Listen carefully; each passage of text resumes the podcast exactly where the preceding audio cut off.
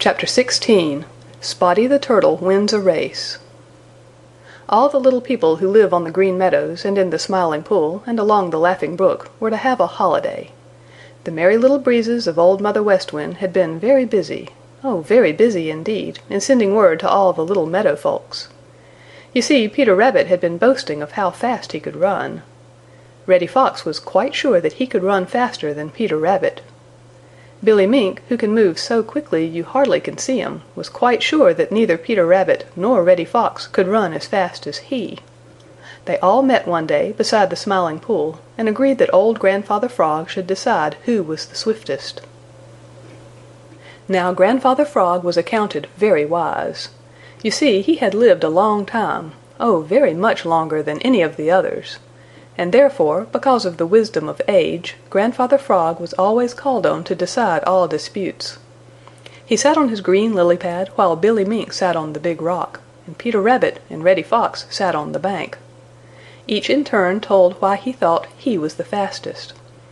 Old Grandfather Frog listened and listened and said never a word until they were all through.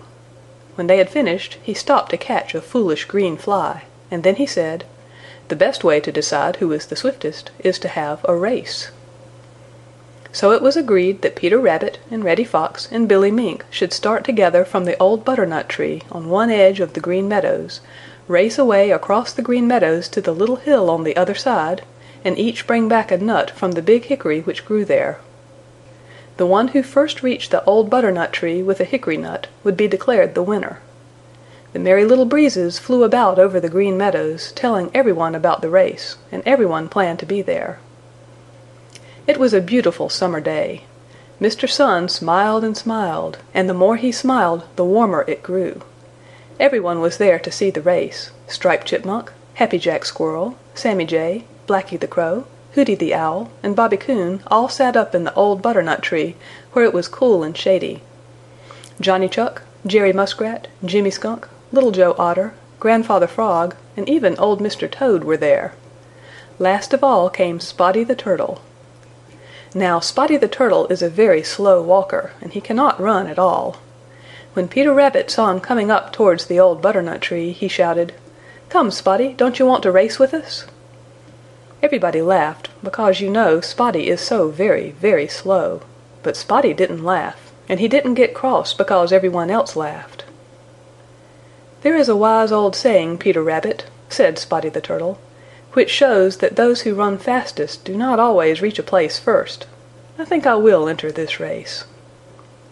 Everyone thought that that was the best joke they had heard for a long time, and all laughed harder than ever. They all agreed that Spotty the Turtle should start in the race too.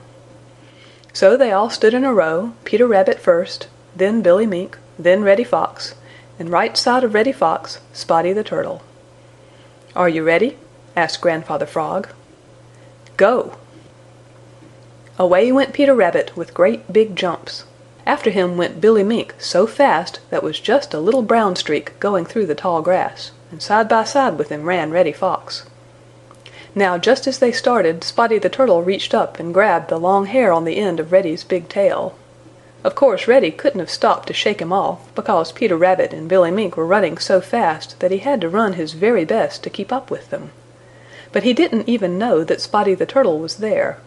You see Spotty is not very heavy, and Reddy Fox was so excited that he did not notice that his big tail was heavier than usual. The Merry Little Breezes flew along too, to see that the race was fair. Peter Rabbit went with great big jumps. Whenever he came to a little bush he jumped right over it, for Peter Rabbit's legs are long and meant for jumping. Billy Mink is so slim that he slipped between the bushes and through the long grass like a little brown streak. Reddy Fox, who is bigger than either Peter Rabbit or Billy Mink, had no trouble in keeping up with them. Not one of them noticed that Spotty the Turtle was hanging fast to the end of Reddy's tail. Now just at the foot of the little hill on which the big hickory tree grew was a little pond. It wasn't very wide, but it was quite long. Billy Mink remembered this pond, and he chuckled to himself as he raced along, for he knew that Peter Rabbit couldn't swim, and he knew that Reddy Fox does not like the water, so therefore both would have to run around it. He himself can swim even faster than he can run. The more he thought of this, the more foolish it seemed that he should hurry so on such a warm day. "For," said Billy Mink to himself, "even if they reach the pond first, they will have to run around it, while I can swim across it and cool off while I am swimming. I will surely get there first." So Billy Mink ran slower and slower, and pretty soon he had dropped behind. Mr. Sun, round and red, looking down, smiled and smiled to see the race. The more he smiled the warmer it grew. Now Peter Rabbit had a thick gray coat, and Reddy Fox had a thick red coat, and they both began to get very, very warm. Peter Rabbit did not make such long jumps as when he first started. Reddy Fox began to feel very thirsty and his tongue hung out. Now that Billy Mink was behind them they thought they did not need to hurry so. Peter Rabbit reached the little pond first. He had not thought of that pond when he agreed to enter the race. He stopped right on the edge of it and sat up on his hind legs. Right across he could see the big hickory tree, so near and yet so far, for he knew that he must run around the pond and then back again, and it was a long, long way. In just a moment Reddy Fox ran out of the bushes, and Reddy felt much as Peter Rabbit did. Way, way behind them was Billy Mink, trotting along comfortably and chuckling to himself. Peter Rabbit looked at Reddy Fox in dismay, and Reddy Fox looked at Peter Rabbit in dismay. Then they both looked at Billy Mink and remembered that Billy Mink could swim right across. Then off Peter Rabbit started as fast as he could go around the pond one way, and Reddy Fox started around the pond the other way. They were so excited that neither noticed a little splash in the pond. That was Spotty the Turtle who had let go of Reddy's tail and now was swimming across the pond, for you know that Spotty is a splendid swimmer. Only once or twice he stuck his little black nose up to get some air. The rest of the time he swam under water and no one but the Merry Little Breezes saw him. Right across he swam and climbed up on the bank right under the big hickory tree. Now there were just three nuts left under the hickory trees.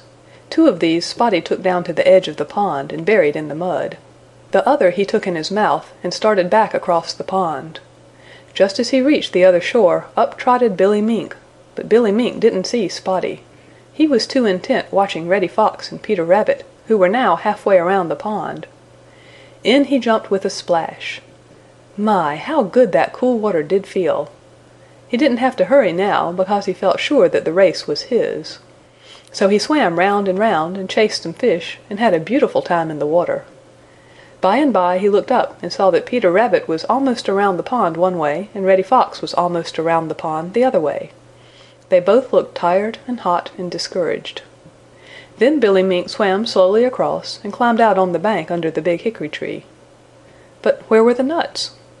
Look as he would, he could not see a nut anywhere, Yet the Merry Little Breezes had said there were three nuts lying under the hickory tree.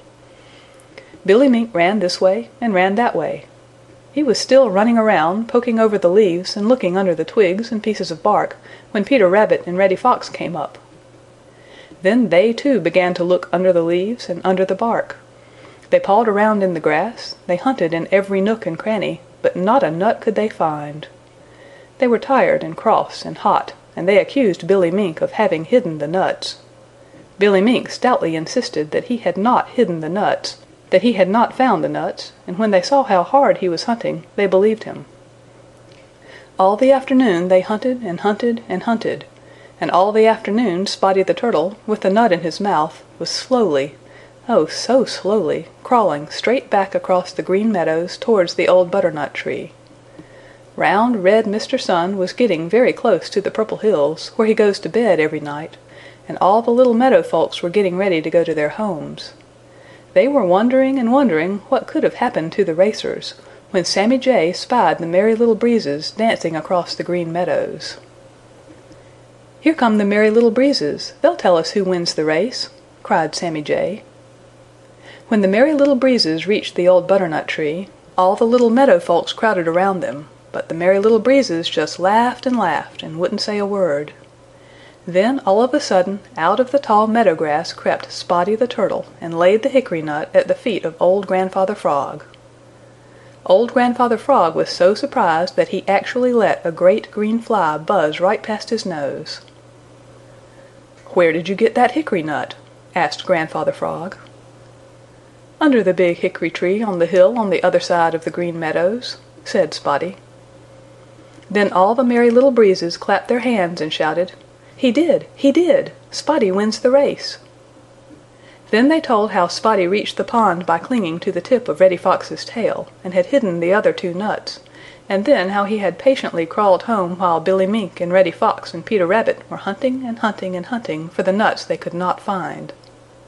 And so Spotty the Turtle was awarded the race, and to this day Peter Rabbit and Reddy Fox and Billy Mink can't bear the sight of a hickory nut. End of Section 6 This concludes Old Mother West Wind by Thornton W. Burgess